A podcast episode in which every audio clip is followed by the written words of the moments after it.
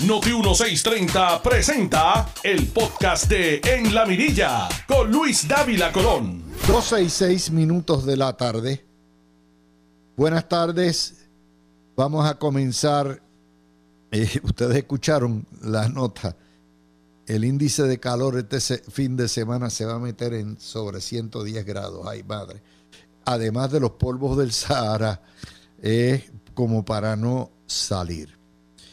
Vamos a empezar con el caso de Guillito Rodríguez, porque a mucha gente le extraña que la prensa le, dé el ahí bendito y que el Partido Popular diga, no, no, no, hasta que no esté preso no, no lo vamos a soltar eh, prácticamente. Y que aquí hubo un golpe de Estado y por un chat de chisme votaron un gobernador y que sin embargo a este hombre que lleva un despilfarro y un descontrol de fondos públicos por 8 millones de dólares no le hacen absolutamente nada. Vamos a ver cómo lo trata la prensa. Interesante, primera hora. Guillito Rodríguez alega que lo cogieron de bobo. O sea, esta es la defensa del soquete. Me cogieron de soquete. Yo ignoraba todo lo que estaba pasando. Muy bien, esa es la portada del periódico de primera hora. En la página 4, usted dice, bueno, a lo mejor se equivocaron. No. Fiscalía reitera que es, entre comillas, un delito de corrupción. O sea, malversar fondos públicos, destinar y desviar fondos que van para un hospital y desviarlo para otra porquería, para especulación, eso no es corrupción. Eh, hipotecar las propiedades municipales y el palacio, el palacio de deportes para pagar deuda, eso no es corrupción. En un municipio que está quebrado, no. De acuerdo a la línea editorial de primera hora, no es corrupción, lo dice la fiscal. O sea, compraron la defensa que había telegrafiado eh, Guillito desde el viernes. El nuevo día no lo portadea y pone en la página 6 causa para arresto contra Guillito Rodríguez. No lo portadea, no es la historia de la portada, no es la historia principal, tiene un call. El vocero tampoco lo portadea. Lo pone en páginas 6 y 7. Queda libre bajo fianza. Fíjense que en ningún momento el titular es lo acusan por malversación. No, queda libre bajo fianza. O sea, reportan lo menos. Todo el mundo queda libre bajo fianza, salvo que usted no pueda pagar un millón de pesos de fianza. Alcalde dice que no renunciará. Esa noticia es de la semana pasada. Y dice el vocero, el Partido Popular no le exige dimisión. ¿Ok? Y en la página 3, esto lo ponen, el vocero lo ponen en la página 6 y 7. Y el vocero prefiere poner en la página 3, que es su página de portada, ¿verdad? Sin fecha de apertura, el zoológico de Mayagüez. O sea que los monos de Mayagüez y el elefante de Mayagüez y lo que es más importante que esto. Fíjense, no les tengo que decir si ustedes vieron ayer los telediarios lo que es el toallazo, los periodistas peleando con fiscales, los periodistas cuestionando de que se haya procesado a este santo varón. Vuelvo a repetir, este es un país macondo, es un lugar loco, completamente. No es loco, es que si es popular puede delinquir, puede hacer lo que le da la gana. Eso en cuanto a ese tema. Hoy voy a ir tocando muchos temas. Vamos a ir al tema ahora de lo que nos va diciendo el nuevo de- día en la página 39, una historia, una columna de opinión de la reportera de las empresas Ferrer Ángel, Irene Garzón, que anticipa otro verano del 19. Irene Garzón es una periodista veterana con enormes fuentes entre la izquierda. Toda la vida la ha tenido.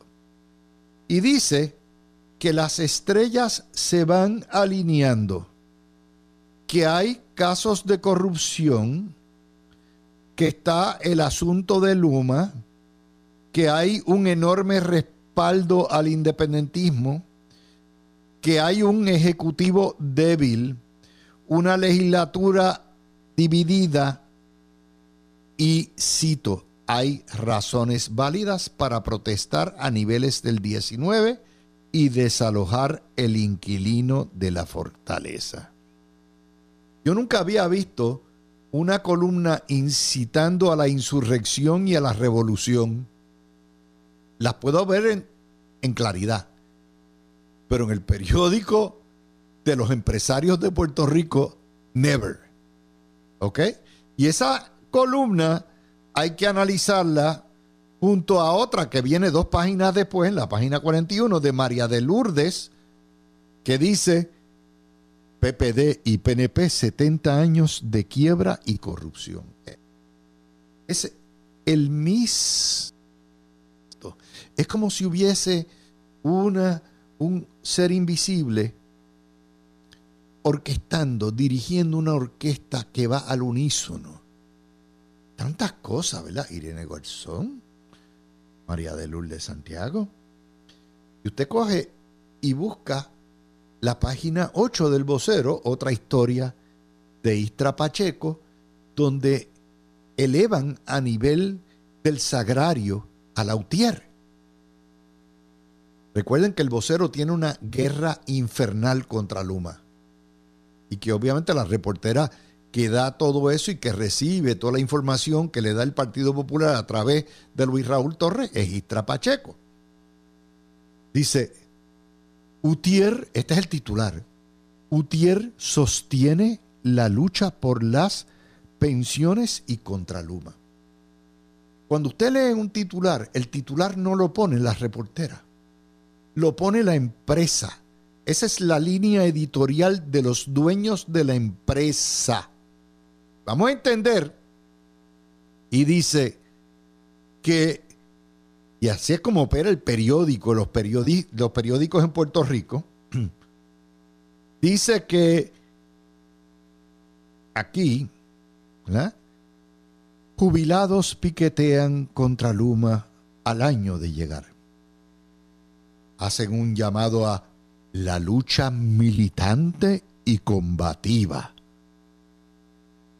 y obviamente viene el dueño del cielo, Jaramillo, que trabaja en AMSCA y yo no sé cómo diablos aparece en horas laborables en todos sitios trabajando como si fuera Dios en vez de estar trabajando en su agencia, pero ahí está. Jaramillo dice que esto es un contrato que permite la corrupción. Y es hora de tirarse a las calles. ¿Se fijaron dónde está todo empatado? la columna de opinión de Irene Garzón en el periódico de la familia Ferrer Ángel, El Nuevo Día, nos dice que viene un verano del 2019, entre otras por Luma y los casos de corrupción. María de Lourdes Santiago del PIB nos une los casos de corrupción, nos dice el Partido Popular y el PNP, 70 años de quiebra y corrupción. Y Istra Pacheco el vocero y su línea editorial a través del titular, nos dice también que Lautier sostiene la lucha contra las pensiones y contra Luma y nos dice que viene una lucha militante y combativa y Jaramillo hablando de la corrupción. Les dije que era una orquesta, ¿verdad? Que esto no es pura casualidad.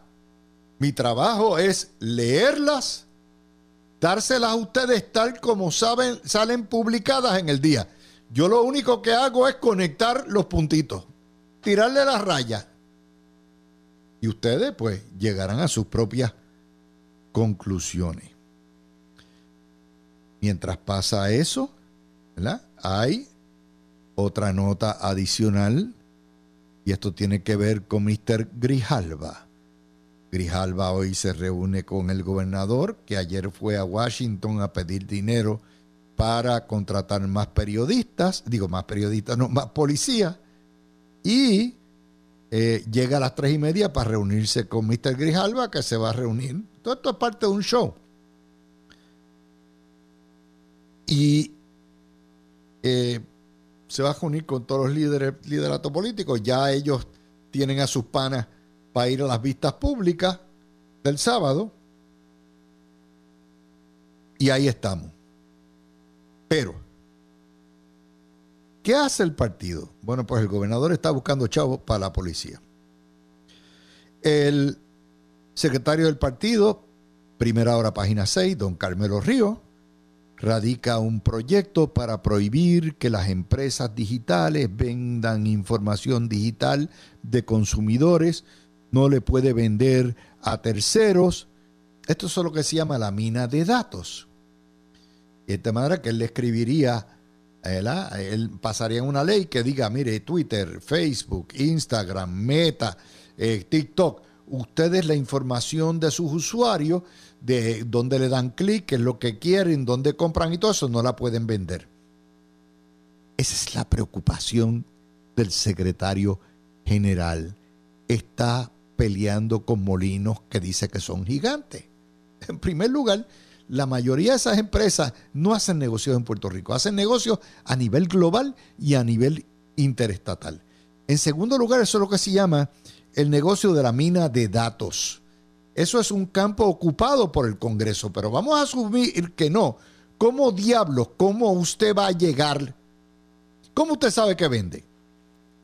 ¿Dónde? Si no tenemos policías para atajar el narcotráfico y los carjacking, ¿cómo diablos vamos a Internet? Esa es la preocupación del secretario general del partido que alega y presumiblemente es estadista. Y mientras tanto, ahí aparece, esto no va a salir en prensa, doña Jennifer González, de pueblo en pueblo, de batey en batey, con su proyecto del estatus, su proyecto de estadidad, organizando grupos. Y mientras tanto, don Ricardo Rosselló movilizando gente para ir el sábado a marchar y a protestar, porque no es, no a testificar, no les permiten testificar. Ya Grijalba llenó todos los espacios para testificar cinco minutos. Es decir, hay dos líderes estadistas quemando las tenis y el gobernador anda reclutando policía, hablando guasa con Grijalba, porque es guasa, porque Grijalba le entran las cosas por aquí. Grijalba trabaja, es el muñecón. Grijalba es el títere de eh, Nidia Velázquez y de AOC. Hace lo que ellas le digan. De manera que hablar con Grijalba es perder el tiempo. Y entonces Carmelo Ríos peleando contra la mina de datos. Ay, madre. Y mientras tanto, los alcaldes del PNP, mire, calladitos. Y mientras tanto, los legisladores del PNP, calladitos. Ustedes ven, o sea, en lo que se fragua el verano del 19, se anuncia que viene la revolución, se hace todo esto, la guerra contra Luma, todo esto, ellos andan deshojando margarita y jugando por ahí. Esa es otra de las notas de nuestra realidad de hoy. ¿Cuántos legisladores del PNP o alcaldes del PNP le han pedido la renuncia a Guillito? Mm, pocos, ¿verdad? El gobernador se la pidió, como se la pidió a todos los demás alcaldes procesados, como debe ser usted no le puede pedir a un alcalde o a un funcionario público que renuncie meramente por meras alegaciones. Pero en el momento que un fiscal, ya sea federal o estatal, proceden y radican los cargos, it's time to go. It's time to go. Pero ahí estamos. La otra es el récord de la gasolina hoy a 1.30. Mañana pasado estará a 1.32. Vamos para la gasolina a 1.50 y cuidado a 2 dólares. Usted dice, ¿what? ¿Cómo va a ser a dos billetes el litro? Si estoy pagando 1.30. Basta decirle que la gasolina ha subido casi 30, 300% en los últimos dos años. Pero voy más. Les voy a leer un parte que acabo de leer de CNN. Los expertos están anunciando, ¿ok? Los expertos están anunciando que viene una crisis petrolera peor que la del embargo árabe en los 70, que causó en aquella época que la inflación se trepara a 15% por largos meses y par de años. Es decir, la guerra de Ucrania, la guerra de los rusos de Ucrania, las sanciones y todo lo que ha costado, va a provocar una crisis inflacionaria como jamás había, habíamos visto. Ayer el presidente de la firma JP Morgan dijo que íbamos para un huracán económico y vamos para una recesión de tres pares. Si usted cree que le llegó la factura de energía eléctrica y usted le está mentando la madre a Luma, espere a que se dé eso porque va a pagar 400 pesos. Mejor desconecte todos los aire acondicionados y chúpese el calor porque lo que viene es caña de mono. Si usted cree que pagar 1.30 por el galón es mucho, eh, digo, por el litro es mucho, espere que pague 2 dólares el litro. Todo eso viene, pero el efecto es que si le suben la gasolina, subió el diésel. Si subió el diésel, el transportista tiene que subir el acarreo. Si el acarreo sube, el distribuidor, el distribuidor se, lo, se la trepa para arriba, que se lo da entonces al mayorista, el mayorista le trepa también al minorista y usted terminó pagando más por todo, por el pollo, por la leche, por la carne, por el cereal, por la, la ropa que usted compre, por todo y eso tiene un efecto cascada brutal. Y los que vivimos la época del 70 sabemos lo que representa eso. Para una familia, yo empezaba mi familia entonces y tenía una niña. Y yo no les puedo decir a ustedes las garambetas que uno tenía que hacer semanalmente con un salario fijo para bregar con una inflación de doble dígito de mes a mes durante años. Máxime cuando uno trabajaba y, era, y estudiaba leyes a la misma vez. Yo sé lo que es eso. Todos los que vivimos en el 70 quisiéramos que nuestros hijos y nuestros nietos no tuvieran que pasar por lo que viene para encima. Dios quiera que JP Morgan esté equivocado, que los expertos petroleros estén equivocados. Dios quiera que Dios ilumine a Putin y que venga una paz y que acabe con todo esto. Pero si no ocurre ese milagro, prepárense. No despilfarren, guarden cada centavo que tienen. No, yo no soy un profeta del desastre. Yo le estoy diciendo a ustedes lo que es la noticia a hoy. Y lo que la noticia de hoy, lo que acaba de reportar CNN y lo que estamos viendo esta mañana cuando usted fue a tanquear, usted sabe, estoy tanqueando, ¿what? 1.30 litros. Sí, eso es así. Son las noticias. Así que ya saben dónde estamos, mientras que Carmelo Ríos está peleando con los gigantes de la Internet a ver si ese problema fundamental de nuestra vida, que de que vendan la información digital de donde nosotros tenemos, pues que eso, eso es un gran problema. Señoras y señores, por eso están cómo están. Son exactamente la una, las 12 y 26 de la tarde. Vamos a hacer la pausa, cerramos el video, venimos entonces con el caso de Johnny Depp versus Amber Hearst. Ya mismo. Tú escuchas el podcast de En la Mirilla con Luis Dávila Colón por Noti 1630. Disculpe ahora. Bueno, primero que nada, buenas tardes Luis, gracias otra vez por la oportunidad de estar en tu programa. Eh, este caso de, Guillito me parece eh, bien, bien interesante. Yo creo que obviamente a nivel criminal eh, el Estado local hizo ¿verdad? lo que más pudo. Entiendo, pude examinar los delitos radicados y entiendo que a base de, ¿verdad? de las herramientas que provee el, código y la ley de ética es lo más que se pudiera erradicar en este caso. Ahora bien, me preocupa un poco las expresiones del propio alcalde cuando dice que lo cogen de bobo. Este, yo, yo creo que quizás para el caso criminal pudiera tener su razón de ser, pero yo creo que a nivel social creo que es bastante absurdo lo que está diciendo. Está, este, yo no sé si él lo que pretende decir es que luego de 29 años al mando de, un municipio no sabe que cuando los fondos se asignan por ley para un propósito tienen, tienen que usarse para eso y que, y que cualquier desviación pues pudiera eh, constituir lo, que está pasando. Así que yo creo que es bien lamentable esas expresiones.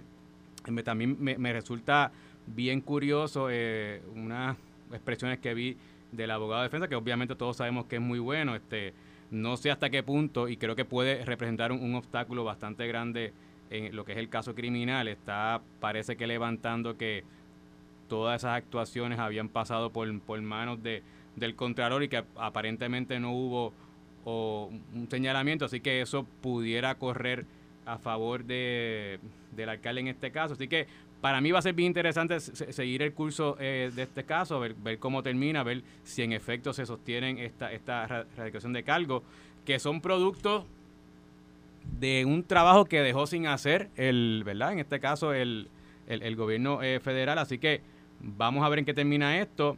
Eh, y primero que nada, ¿verdad? En, qué termina si el alcalde sale o no antes de, terminar el, el, término. Glorimari, tú sabes bien de carne propia lo que es la doble vara.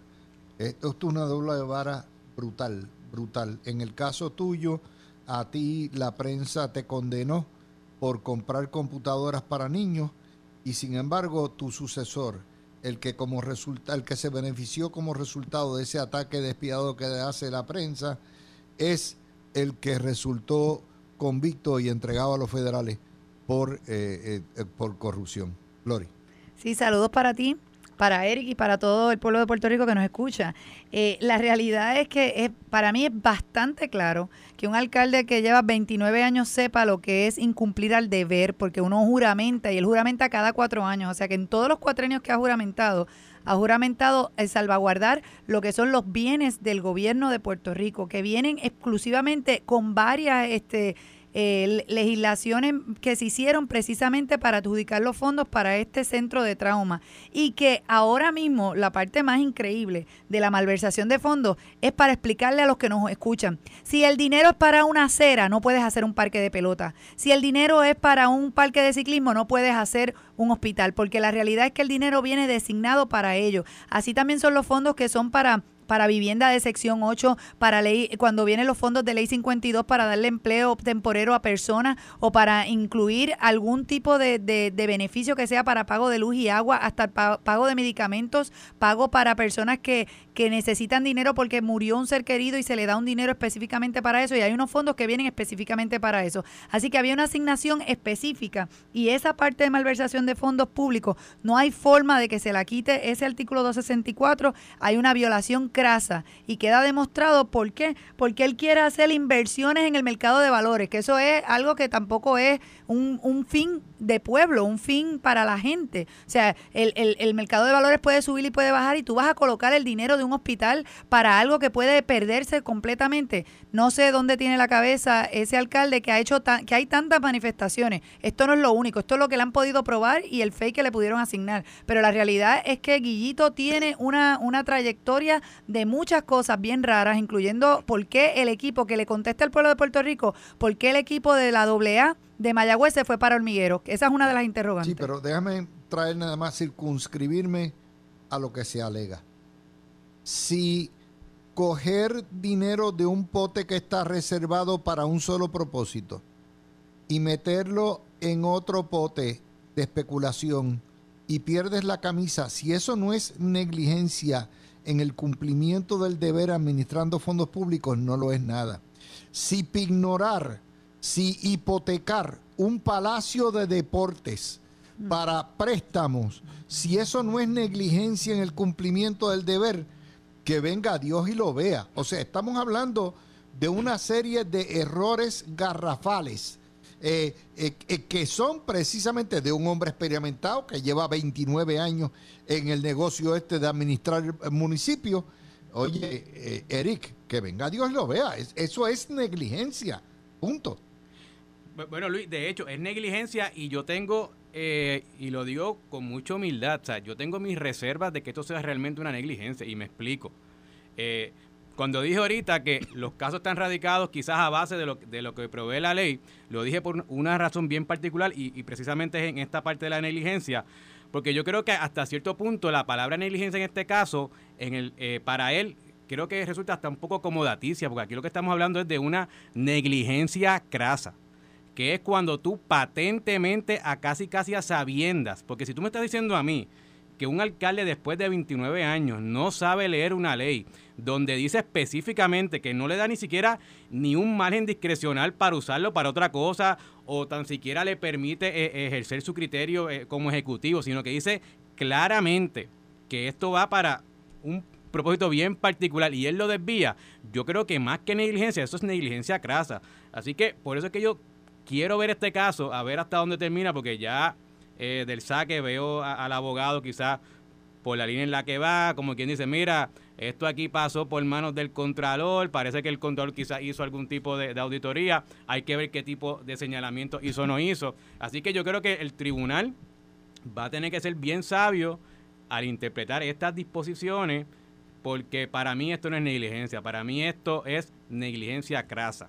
Bueno, déjame, y Glorimari, tú fuiste eh, alcaldesa cuando tú admites que te cogieron de bobo y de soquete, tú admites que tú fuiste negligente, que no cumpliste con tu deber, que no hiciste lo que tenías que hacer, no hiciste la asignación para que no te cogieran de bobo.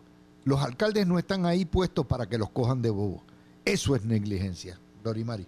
Sí, la realidad es que tú tienes que estar bien asesorado, no solamente el alcalde no lo sabe todo, pero tienes una plantilla de empleados expertos en diferentes áreas que te pueden muy bien eh, alentar a que tú no cometas errores. Así que durante el proceso él sabe, o sea, a mí, eh, que no me diga él que no sabe, que, es incumplir con el deber y que es malversación de fondos públicos porque él ha hecho muchas obras en, eh, a través de verdad él, no con su propio dinero, sino con el dinero del municipio de Mayagüez y hemos visto, ¿verdad?, que durante el proceso, no sé si cuántos señalamientos haya tenido, pero la realidad es que eh, es, demasiado fácil establecer que hay una causa para arresto y lo peor de todo es cómo el Partido Popular Democrático permite que él siga alardeando del poder que tiene, que solo ha sido suspendido y que él no va a renunciar. O sea que vemos que, que verdaderamente él no es un ejemplo de lo que debe ser un, un, ejecutivo municipal y que precisamente eh, del, del, saque ¿verdad? y de la mata se sabe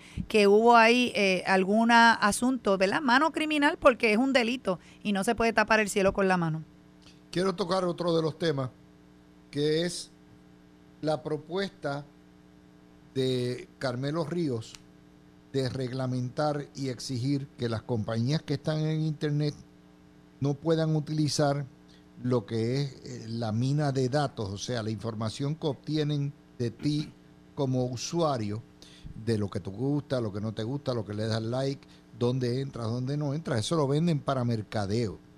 Eh, estas compañías son compañías del comercio interestatal, en el comercio global, son compañías que se dedican a eso. Eh, yo tengo serias dudas sobre si esto no es campo ocupado, de la capacidad jurisdiccional que podemos tener sobre compañías que operan en comercio interestatal, eh, de la deseabilidad de esto, porque ustedes saben que muchas veces antes de usted entrar a cualquiera de estas redes, le mandan una longaniza de lo que se llama fine print. Agri o no agri, todo el mundo le da agri, pero ahí está incluí, estás incluyendo ahí de que cuando le das agri, cuando le das de acuerdo, estás consintiendo a que la información que tú tengas eh, como usuario, que la vendan para adelante. Eh, empiezo contigo, Eric, porque consideraciones bien serias en cuanto a esto. Sí, eh, de hecho leí la propuesta, entiendo cuál es el propósito del senador, ¿verdad? A través del proyecto. Eh, me gustaría ver cómo se, realmente se ejecuta esto. Yo, yo creo que va por la línea que, tú traes, Luis, de si esto realmente pues ya fue campo ocupado. Yo te puedo hablar como consumidor cada vez que hacemos una compra de boletos o vamos a comprar alguna camisa en alguna tienda particular. Eh, siempre, ¿verdad? Abajo están lo que son las políticas de privacidad, que ahí se incluye esencialmente cuál es, cómo es que el, comercio este, maneja esa información. A diario recibimos correos electrónicos eh, de las distintas plataformas cuando hay algún cambio en esa política. Eh, lo que yo creo que quizás eh, está buscando el Senado es hacer de forma obligatoria, no que se divulgue qué es lo que hacen con tu información, sino como que le dé escoger al consumidor si en efecto quiere que vendan o, no la información adelante, porque ahora mismo lo que con lo que yo me he topado como consumidor es que la política interna ya es una rígida, ya, ya te dice qué es lo que ellos van a hacer con tu información. Y está de ti si compras o no el boleto bajo esa política. Si tú no estás de acuerdo con que, por ejemplo, yo voy a comprar un boleto hoy para un evento particular, con que mi información se la pasen al productor del mismo, una vez culmine la venta de boletos, pues yo tengo dos opciones o lo compro o no lo compro. No me dan la opción de yo comprar bajo la condición de que no la pasen. Yo creo que quizás esa es la línea que está eh, tratando de, traer el senador, porque yo creo que realmente ya hay bastante legislación eh, sobre, sobre ese particular. Me consta que eh, muchos de estos websites pues se rigen bajo lo, que es la, la ley federal, así que yo creo que es más un asunto de entender cuál es el propósito detrás, que yo creo que va más dirigido a darle la opción al consumidor de que yo te quiero comprar el boleto, te quiero comprar la camisa bajo mis condiciones de cómo tú manejar mi información. Que yo entiendo que sería la gran diferencia en este proyecto. Glorimar y Jaime, aquí hay un problema también de prioridades trastocadas. El problema o la situación del, de lo que es minar datos de Internet no es un asunto ni de prioridad ni existencial para el puertorriqueño. Y cuando el secretario general del Partido Nuevo Progresista le dedica tiempo a esto y le dedica atención y esfuerzo, eso quiere decir que ha dejado atrás y abandonado un montón de otras cosas que le preocupan no solamente a los estadistas, sino que le preocupan a todos los que son electores.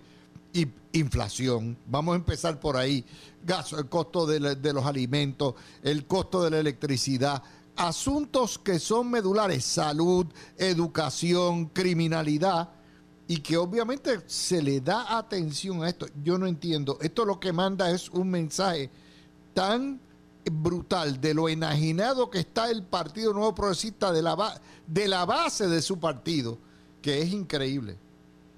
Bueno, yo en mi caso yo tengo una maestría en informática y derecho y en el año 2003 estudié en la Universidad Complutense de Madrid, en la Escuela de Derecho. Y allí precisamente en el año 2003 España tiene lo que se llama la Agencia de Protección de Datos, tanto a nivel estatal como municipal. Yo hice mi práctica en esa agencia y te puedo decir que parte de lo que se desarrollaba en estos proyectos para proteger los datos que son datos comprometidos. Estos datos comprometidos están no solamente en las bases que las personas acceden cuando van a un comercio, sino también cuando van a un hospital que están protegidos por la ley IPA. Y en adición a eso, ahora que ¿verdad? se va tanto laboratorio con todo esto del COVID, pero en aquel tiempo, te estaba hablando ¿verdad? De, de, 20 años atrás casi, eh, eh, había una intención específica de salvaguardar los derechos de esta persona que entra a las redes sociales y publica información. Claro, ya cuando tú estás en las redes sociales y tú publicas fotografías o publicas cualquier información, aunque la borres, ya inmediatamente la acoges, porque cuando tú creas esa base, este, tú le permites. ahí, Tú estás en Puerto Rico, hay jurisdicción, el Código Penal te, te, te arropa completamente y el Código Civil. Y tiene mucho que ver también eh, con personas que escriban o tengan música o tengan algún tipo de, ¿verdad? De, de, de, ha generado algún tipo, ahora se habla de lo que es el dinero virtual, ¿verdad? Que son estos artistas que venden, ya no se venden discos, ahora se vende a través de lo que son eh, el, el YouTube o cualquier otra plataforma digital. Así que eso es lo que se busca proteger, por lo menos en el caso de, de la experiencia que yo tengo trabajando con protección de datos. Y, y eso pero nuevamente, desde el punto de vista política, pues, político estrictamente, esto te demuestra una enajenación. Están preocupados por cosas que no nos importan. Están preocupados por resolver problemas que no nos atañen ni nos tocan. Están preocupados por, por radicar cosas populistas que parecen ser simpáticas para alguien, pero tú dices, ok, ¿con qué poder? ¿Con qué autoridad? Yo, yo en eso, Eric, eh, tú tienes experiencia en el campo penal, es obvio, es obvio que hay jurisdicción sobre la persona o jurisdicción sobre lo que, lo que es, ¿verdad? Una corporación que esté aquí, físicamente aquí. ¿Cómo tú te metes con Meta? ¿Cómo tú te metes con Instagram? ¿Dónde los emplaza? ¿Dónde los busca? ¿Con qué autoridad? Son cuestiones básicas que hay que hacer. De, hecho, yo, creo que quizás la, la, diferencia del proyecto está en eso. Quizás los ejemplos que, podemos dar son esos, este, Luis, este, plataformas grandes que sabemos que están altamente reguladas por, por la autoridad federal. Quizás el proyecto del senador va más dirigido al, comercio local, eh, comerciantes eh, pequeños que abren una página de un día para otro, quizás sin con, con el desconocimiento, ¿verdad? Eh, lo digo humildemente, ¿no? Este y quizás va, va más dirigido a, trabajar eh, estos, estos comercios que quizás están abriendo páginas de, un día para otro para vender sus productos, eh, no a nivel, a una escala grande, sino a una escala más pequeña, donde quizás se identificó un problema de que lo están... Porque si algo me llamó eh, parte de la noticia y es que el senador entiende o la problemática que le traen es que yo a lo mejor me dedico a ser plomero, un ejemplo hipotético. Voy a tu casa y te pido eh, nombre, dirección, teléfono, email. La pregunta es, ¿para qué yo como plomero que voy allí a tu casa a hacer un servicio, para qué, para qué yo necesito todo, toda esa información? Así que hay que quizás entender un poquito, ¿verdad? ¿Cuál es el... Pero ya estaríamos ante un problema de a lo mejor potencial eh, venta de datos para que te roben la identidad. Ya eso es otra cosa, ahí hay jurisdicción. Pero lo que es el, la mina lo que es, ¿verdad? La explotación de la cantera informática para vender y para que te mercadeen. Que eso se utiliza básicamente cuando tú entras a Facebook. Facebook sabe exactamente y sus anunciantes qué tú compras, qué es lo que hay, qué página viste, qué, qué producto está y vienen y te lo ponen en los anuncios. Eso es para vender anuncios mayormente. Eh, no sé, eh, eso, como les digo, eso no es un problema que ataña a Guayama mucho. ¿Verdad, Gloria María? Bueno, hay, hay una, es una base de datos y muchas personas tienen base de datos, no solamente los comerciantes, las bases de datos se usan para muchos propósitos, así que a veces uno está recibiendo en el celular de, de, compañías o de organizaciones o hasta de personas que uno no sabía que tenían su teléfono celular y a, y, y, a lo mejor en las cuentas, ¿verdad? Dependiendo qué compañía tú estés, que, que le da ese número este, así a, a, otras personas y, y tú recibes una información. Pero eh, eso habría que mirarlo, ¿verdad? Detenidamente, porque hay varias plataformas, incluyendo el gobierno, ya tiene plataformas digitales para el pago del agua, la luz, cualquier utilidad y cualquier otra área que tú necesites, lo puedes hacer todo eh, desde la comodidad de tu hogar a través de una computadora. Así que todo esto de base de datos te preguntan mucha información. A, lo que es Suri, ¿verdad? La gente que entra y paga contribuciones, pues obviamente también entra una información. Así que habría que determinar qué plataforma, si es una comercial o es hasta el gobierno que estaría incluido en este proyecto. Tú escuchaste el podcast de En la Mirilla con Luis Dávila Colón en Noti 1630.